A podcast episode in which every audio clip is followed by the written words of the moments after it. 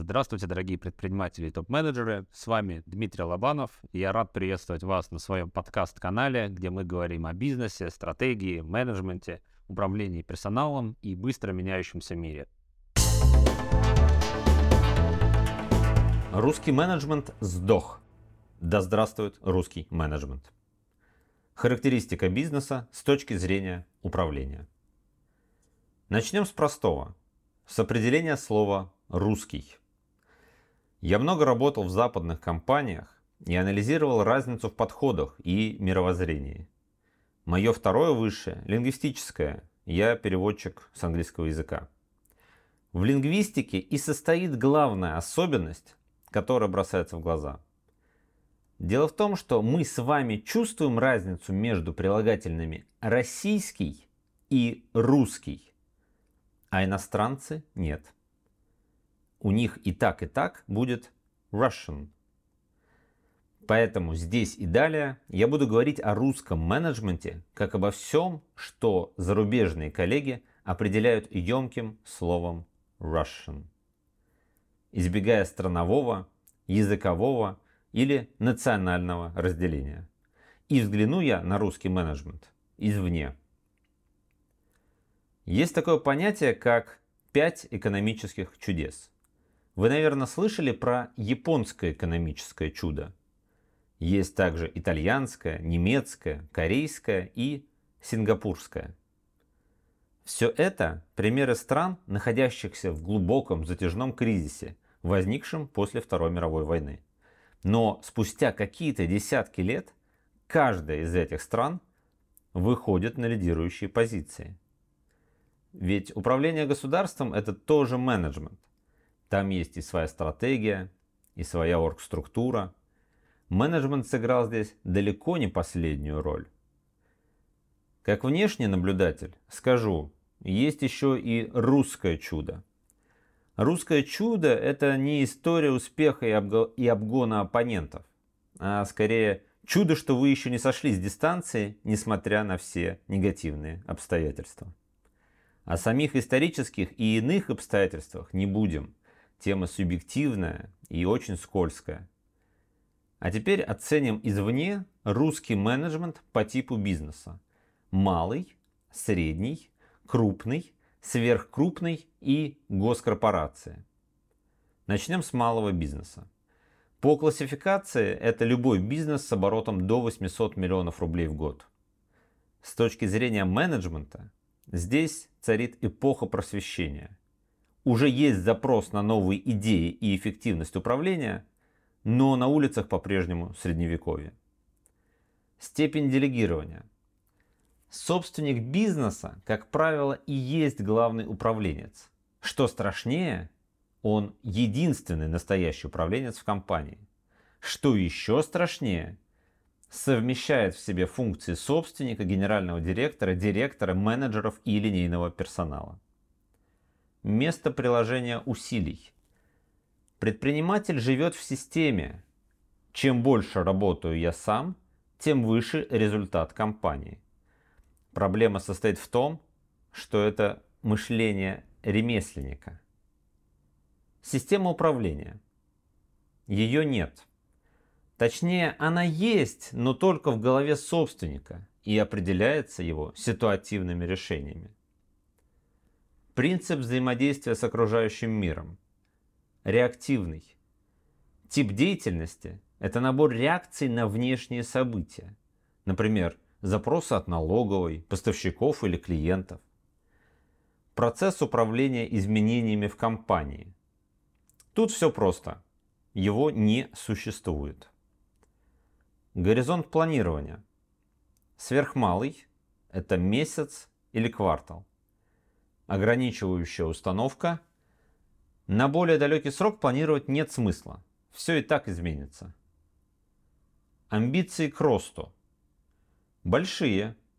У многих есть опыт двукратного роста за год, но он случайный, ведь они не анализируют рынок и принимают отсутствие конкуренции за собственное достижение. Часто здоровые амбиции к росту не подкреплены четким планом действий, дорожной картой, как достичь заданных показателей. Менеджерские компетенции. они слабые. Не внедрены простейшие инструменты даже периодического менеджмента. У многих управленцев страдает личная эффективность. Признаки – долгие встречи обо всем и ни о чем, отсутствие в компании личного и рабочих онлайн-календарей как простейшего инструмента организации совместной работы. Теперь средний бизнес. По классификации от 800 миллионов рублей до 2 миллиардов рублей оборота по году. Его девиз «Мы выросли и запутались в управлении». Степень делегирования. Специалистом я, как собственник, уже не буду, я его точно найму. Менеджером я тоже не буду. А вот побыть директором – это прям мое. Я еще молод, надо работать. Если я делегирую все, то просто сяду на диван и буду деградировать. То есть мысли про то, что можно выйти из операционки и посвятить себя стратегическому управлению, а не просто деградировать, еще пока не возникает. Место приложения усилий. Команда. Чем больше я мотивирую команду, обычно используя самые неэффективные методы мотивации, тем быстрее я расту. Самые неэффективные способы мотивации – это материальная, денежная и негативная. Что не решается деньгами, то решается конфликтом. Про остальные типы мотивации мы пока еще не знаем. Система управления. У меня есть CRM, она же система отслеживания задач. Есть регламенты, есть должностные инструкции. Есть система KPI, как целеполагание на год часто имеется и стратегия, которая живет отдельно от системы целеполагания на год. Система управленческой отчетности чаще всего перегружена лишним и оттого неэффективна, но тоже есть. Принцип взаимодействия с окружающим миром. Мой бизнес – это мое детище, но я сам творю будущее своего детища. В управлении включается элемент творчества. Процесс управления изменениями в компании. Ставим цели, в том числе долгосрочные, распределяем ответственность и, ключевое, надеемся, что факт будет близок к цели. Надежда, как известно, умирает последней. Система отслеживания промежуточных результатов на пути к цели чаще всего отсутствует. Горизонт планирования – один год при наличии бизнес-стратегии, 2-3 года. Ограничивающие установки. Мы и так молодцы. Смотрите, какую штуку построили. То есть ориентация на прошлое, а не на будущее. Сейчас нужно расти аккуратненько, а то и это отберут. Это страх роста и угрозы извне. То, что мы росли, это везение. Управляемо достигать цели невозможно или очень сложно. Амбиции к росту сдержанные, до 50% в год. Часто мешает привычка смотреть на все внутри своего региона, мыслить привычным масштабом. Менеджерские компетенции упираются в управленческий масштаб свой и своей управляющей команды. Не привыкли мыслить федерально, то есть в рамках большой страны, или глобально. Перейдем к крупному бизнесу. По классификации крупный бизнес – это все, что больше 2 миллиардов рублей в год оборота. Степень делегирования.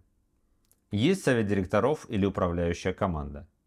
Обычно в этот момент собственник активно начинает учиться новому в бизнесе. Хорошо, если проходит MBA. Видят, как построено управление у других, похожих на него. В группе MBA всегда есть тот, кто не работает вообще – а компания при этом зарабатывает побольше иных. Собственник видит ограниченность своего управленческого масштаба, начинает мыслить более глобально. Место приложения усилий. Начинает становиться визионером, начинает понимать важность стратегии. Отвечает сначала на вопрос, что мы хотим, а не как мы хотим это сделать. Система управления. Появляется стройная система координационных встреч. Появляются мысли о том, чем заменить еженедельные планерки, чтобы сделать их более эффективными. Принцип взаимодействия с окружающим миром. Мой бизнес это, конечно, хорошо, но что дальше? А в чем моя цель жизни? Какая моя миссия в отрыве от моего бизнеса? Раз я смог построить такой бизнес, может быть я смогу построить что-то в масштабах мира? Процесс управления изменениями в компании. Все еще нет системы управления проектами или внедрения больших изменений в компании. Горизонт планирования. Хорошо умеем планировать год, распределяем ответственность. Есть видение на три года, периодический пересмотр стратегии. Ограничивающая установка. Либо я все могу, либо как бы все не просрать.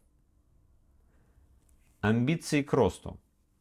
40% год году считается амбициозной целью, но отдельные растут x2 в год и больше. Менеджерские компетенции. Видят, что команда более профессиональна, чем сам предприниматель. Задумываются о своем месте в компании. А нужен ли он? Если да, то зачем? Очень крупный бизнес. От 30 миллиардов рублей. По сути, корпорация. Все в порядке с компетенциями и с выстроенной системой управления, и с корпоративной культурой. Но большие ставки разбиваются о менталитет, личные конфликты, симпатию и антипатию.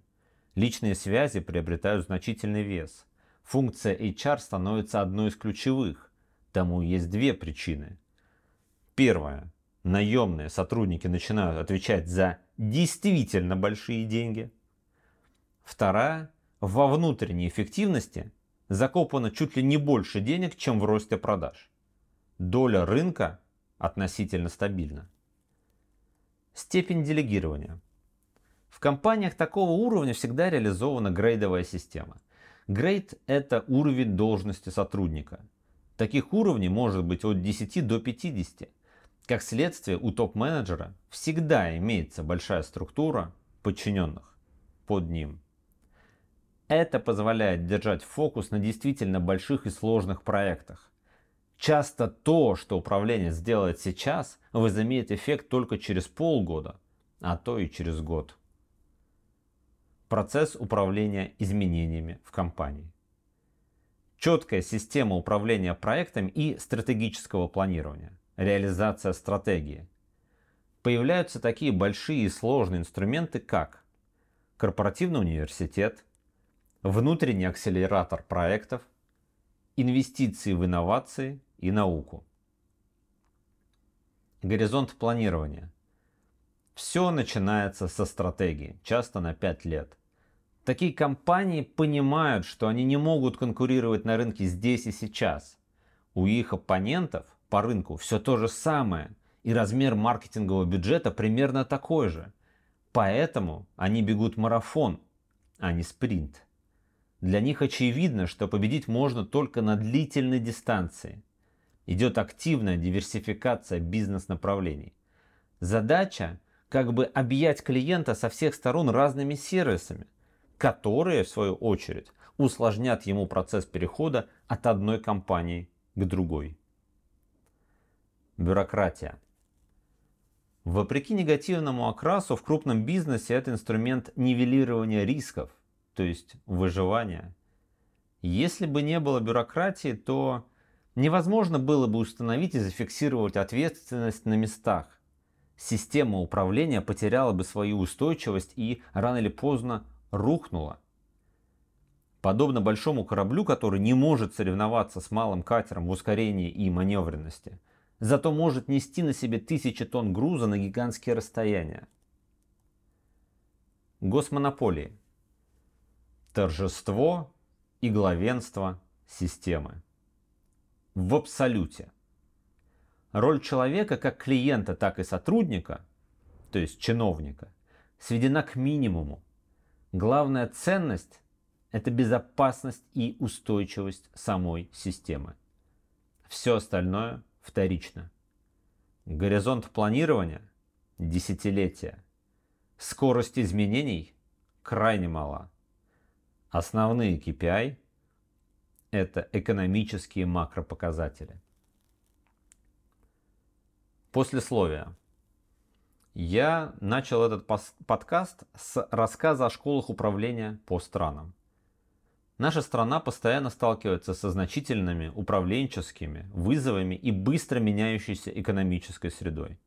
В будущем на горизонте 20-30 лет количество кризисов перерастет в качество системы управления, так как каждый кризис несет после себя выгоды. Те, кто его преодолевают, закаляются и учатся. По крайней мере, мне в это хочется верить. Дисклеймер. Все записанные и озвученные мной выводы субъективны, но сделаны на основании моего опыта и большой насмотренности. Я отсматриваю более 100 разных компаний в год, и мое общение всегда начинается с бесплатной диагностики бизнеса, в которой я анализирую бизнес по семи базовым блокам. Первое. Возможность к росту и амбиции к росту. Второе. Эффективность достижения цели. Третье. Разделение ответственности и степень делегирования. Четвертое. Эффективность маркетинга и продаж. Пятое. Эффективность персонала. Шестое. Простая, понятная, но при этом полная финотчетность и планирование. Седьмое. Безопасность и устойчивость бизнеса. Спасибо за внимание. Записаться ко мне на бесплатную диагностику вашего бизнеса вы можете по ссылке в моем подкасте.